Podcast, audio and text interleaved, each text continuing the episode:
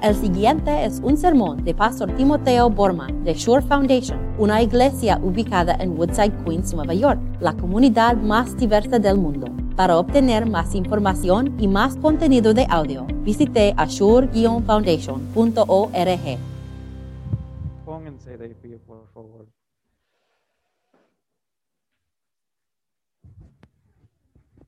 Si están con nosotros en- en- desde la casa, si están en Sumo, Facebook Live, se- les invito ahora a abrir sus Biblias, porque en un momento no van a poder ver las- la lectura. Este, el sermón hoy se, se, se basa, se, se encuentra en Lucas capítulo 4 y bajo el tema y pensando sobre nuestra recepción de la palabra de Dios. El Evangelio es, viene de, de Lucas.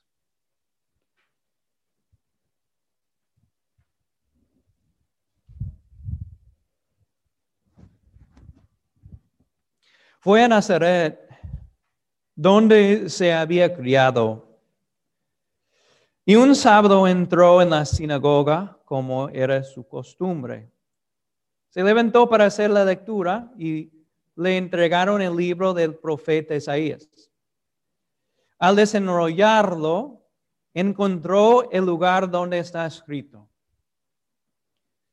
El Espíritu del Señor está sobre mí, por cuanto me ha ungido para anunciar buenas nuevas a los pobres. Me ha enviado a proclamar la libertad a los cautivos y dar vista a los ciegos, a poner, a, poner en libertad a los oprimidos, a pregonar el año del favor del Señor. Luego enrolló el libro, se lo devolvió al ayudante, ayudante y se sentó. Los, todos los que estaban en la sinagoga lo miraban y él comenzó a hablarles. Hoy se cumple esta escritura en presencia de ustedes.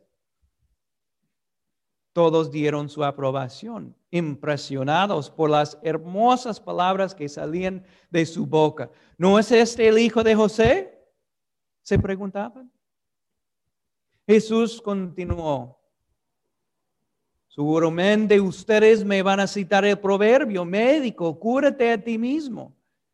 Haz aquí en tu tierra lo que has, hemos oído que hiciste en Capernaum. Pues bien les aseguro que a ningún profeta lo aceptan en su propia tierra. No cabe duda de que en tiempos de Elías, cuando el cielo se cerró por tres años y medio, de manera que hubo un gran hambre en toda la tierra, muchas viudas vivían en Israel. Sin embargo, Elías no fue enviado a ninguna de ellas, sino a una viuda de Serepta en los alrededores de Sidón. Asimismo, había en Israel muchos enfermos de lepra en tiempos del profeta Eliseo, pero ninguno de ellos fue sanado, sino Naamán, el sirio. Al oír esto, todos los que estaban en la sinagoga se enfurecieron, se levantaron, lo expulsaron del pueblo, lo llevaron hasta la cumbre de la colina sobre la, la que estaba construido en el pueblo para tirarlo por el precipicio. Pero él pasó por medio de ellos y se fue. Esto es la palabra de Dios. Pueden sentarse.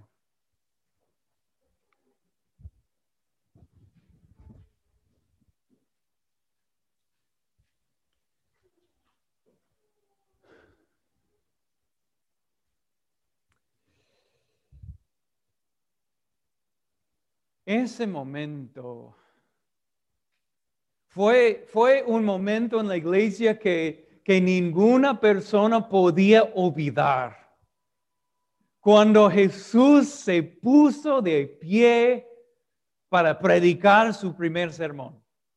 Y, y- fue un, un sermonazo en todos los sentidos. Y Lucas Lucas aquí, con él narrando la historia, relatando para nosotros esta este, eh, historia verdadera, él, es, como él eh, eh, está filmando. Y tiene su cámara y está capturando todo lo que había pasado. Mira todos los detalles que tenemos. Jesús se pone de pie.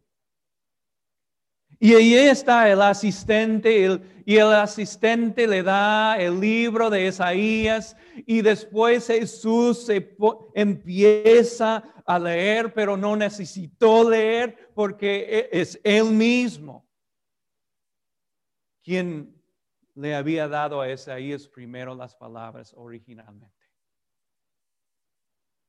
Y cuando él está leyendo, él termina de leer y ahí está la cámara de Lucas filmando en, todos los detalles y dice la palabra de Dios que cada ojo, todos los ojos estaban fijamente mirando a Jesús.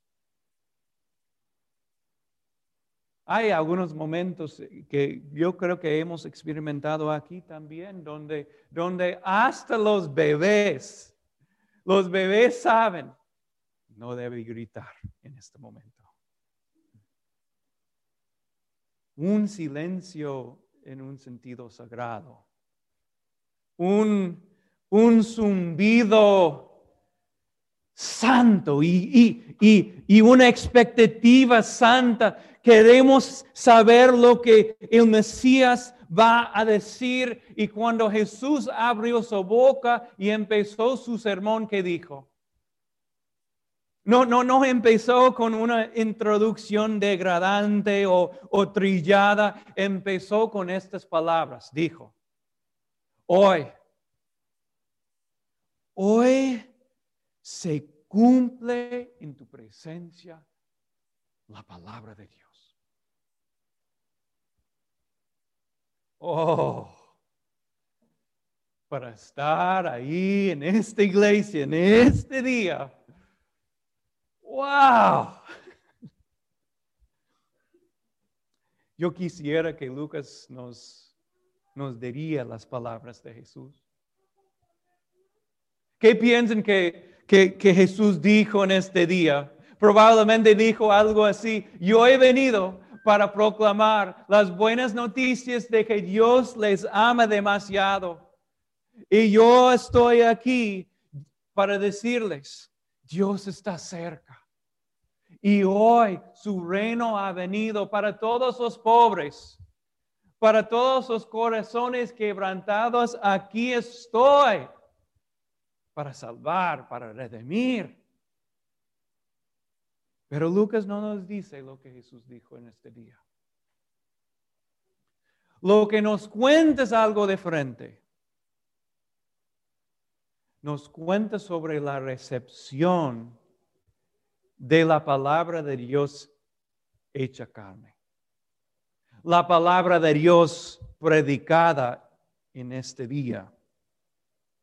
Y en mi imaginación, Lucas no nos dice, pero en, mi, imaginación, después de ese sermonazo de Jesús, ellos cantaron, oraron, eh, ofrendió, eh, ofrendieron su, su, dinero, recibieron la bendición que nosotros, exactamente lo que nosotros hacemos aquí.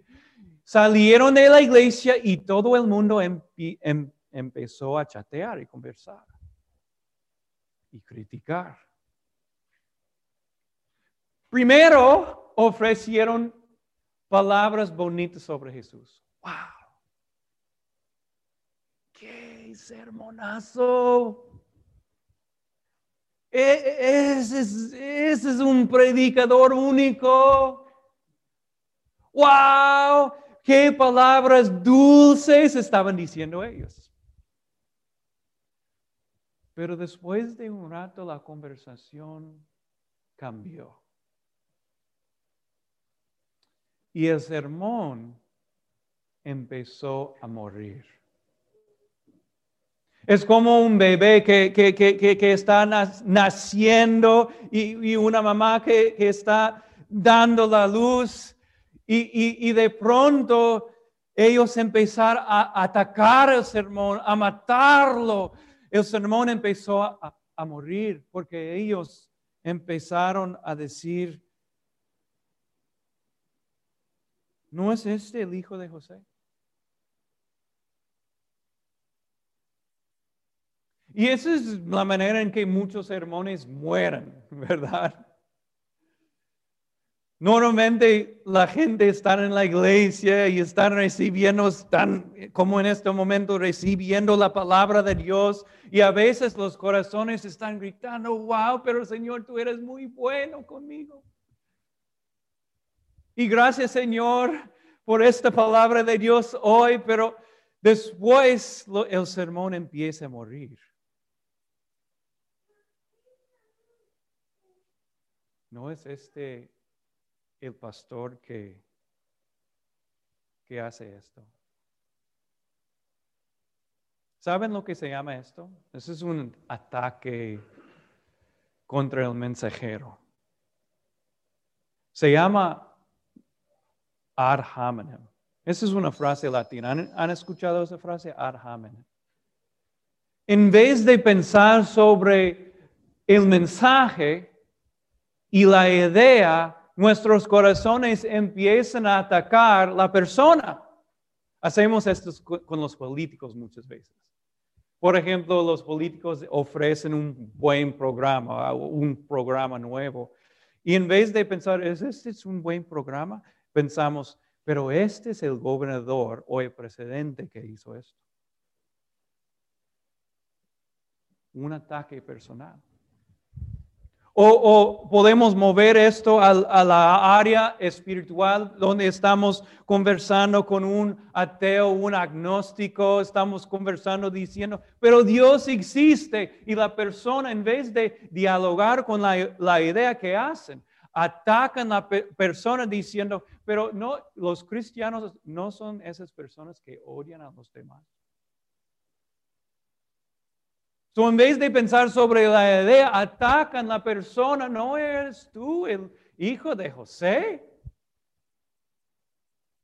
Y así la palabra de Dios empieza a morir. ¿Saben algo? Que la Biblia, la palabra de Dios, es muy vulnerable. Es demasiado vulnerable. Podemos rechazar la palabra de Dios, muy fácilmente podemos rechazar el Espíritu Santo y quiero que ustedes tengan cuidado con esto. Cuando reciben la palabra de Dios, y puede ser que la palabra de Dios es ofensiva en este día, no sé. Que en vez de rechazar la palabra de Dios o el mensajero que reciben la palabra de Dios por medio del Espíritu Santo, y pensarlo espiritualmente. Dios gracias, aunque esta palabra fue difícil para mí. Ahora, eh, Jesucristo sabía que, que, él había ofendido a su pueblo de Nazaret. Entonces él empezó a predicar un segundo sermón. Imagínense si, si yo hago esto todos los domingos. Ahora no he, no he terminado, tengo un segundo sermón para ustedes hoy. Y su él cambió su texto. Y ahora basó su, sermón en, en la vida del profeta Eliseo y Elías. Y él dijo, ¿saben algo? Eso es lo que siempre pasa. Ustedes siempre rechazan la palabra de Dios, siempre rechazan a, los profetas. Entonces Dios cuando él, cuando, cuando todo el mundo tenía hambre, no envió su profeta a ustedes, envió su profeta allá, a una viuda en una tierra extranjera. Y también había muchos leprosos en, la tierra de Israel, pero en vez de sanar a los leprosos, eh, Dios sabía, ustedes iban a rechazar la palabra de Dios, entonces envió su profeta a, a Naaman, un sirio. Y, puede ser que hay, hay, algunas personas aquí o escuchando en Facebook o Zoom que necesiten escuchar esa palabra de Dios. Mira, hay momentos en la vida cuando Jesús está haciendo esto. Está tocando la puerta a tu corazón. Estoy aquí, tengo buenas noticias, son redimidos en mi nombre. Morí por ustedes, tengo moradas celestiales para ustedes. Yo sí he resucitado, soy el verdadero Mesías. Y nosotros, Jesús, estoy muy ocupado. Y ahí Él está fuera en el frío. Y Jesús dice, ok, me voy. Voy a otro lugar. Si ustedes quieren tenerlo así, voy, voy allá, voy a New Jersey, voy, voy a Massachusetts o, voy a Chile o otro lugar, pero no me quedo aquí, no, no me abran la puerta. Si ustedes desean tenerlo así, les voy a dejar en sus pecados. Eso es lo que Jesús está diciendo aquí. Tenemos que tener mucho cuidado. Y, ellos, ellos, claro que esta es una palabra fuerte. Y, y, ellos cuando escucharon ese mensaje, ellos, dice la palabra de Dios, este, mira el, el versículo 28. Al oír esto, todos los que estaban en la sinagoga se enfurecieron. Fue, fue un pueblo bastante pequeño ese, ese pueblo Nazaret y, y ellos, me imagino que ellos nunca habían hecho algo así. Ellos hicieron una pequeña turba y llevó Jesús hasta el precipicio y tenían sus mentes, de verdad, vamos a matarlo. Imagínense eso, que algo está pasando en nuestra iglesia. Ustedes están tan enojados conmigo que deciden llevarme hasta ahí, hasta el 61 en el tren 7 y tienen toda la intención de empujarme frente a un tren. Este es un coraje bastante grande. Ahora, no, no quiero decir que lo que ellos hicieron está bien, porque la verdad es que este fue una maldad en, su corazón bien grande. Pero por lo menos ellos reaccionaron. Hay un escritor judío que, dijo esto, lo opuesto del amor no es el odio. El pueblo de Nazaret odiaba a Jesús. ¿Saben lo que es el opuesto del amor? No es el odio, es la indiferencia. Es escuchar el Evangelio. Cristo me ama, Cristo murió por mí y, y después decir, me da igual. Eso está muy bien, gracias Señor. Indiferencia. Y después eh, eh, oír Jesús diciendo, pero estoy tocando la puerta y, y, no voy a tocar la puerta por mucho tiempo. Esta es la hora de salvación. Ok, Jesús. Está bien, pero estoy muy ocupado en este momento. Maybe mañana te abro la puerta. Ustedes me dicen, ¿cuál es la reacción peor? Violencia, puede ser o pura indiferencia a la palabra de Dios? Dígame. Ahora, um, hay una tercera reacción. Una, una reacción piadosa, podemos decir. una reacción guiada y, dirigida por el Espíritu Santo y, la palabra de Dios, y es decir, gracias Jesús. Fui, fui ciego, Pero ahora puedo ver la verdad. Tú eres mi Salvador. Señor, yo fui cautivo. Pero ahora me has liberado. Señor, yo estaba viviendo en la oscuridad, pero ahora veo la luz. Y Señor, ahora quiero seguirte a ti.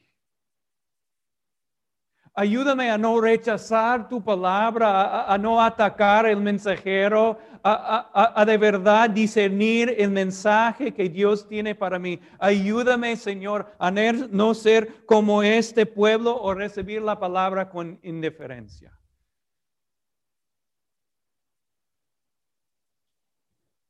La verdad es que yo estaba pensando sobre los hermanos de Jesús. Y este es mi último pensamiento para ustedes. Santiago, por ejemplo, los hermanos de Jesús. Soy hincha de los Mets. Y hay un lanzador de los Mets que se llama Steven Matz. Ustedes saben que han escuchado ese, ese lanzador, Steven Matz. Y él, él creció aquí en Long Island. Entonces, cuando él tiró su, primer partido, ¿saben lo que pasó? Toda la familia estaba ahí. Eso es normal. Debemos esperar a eso.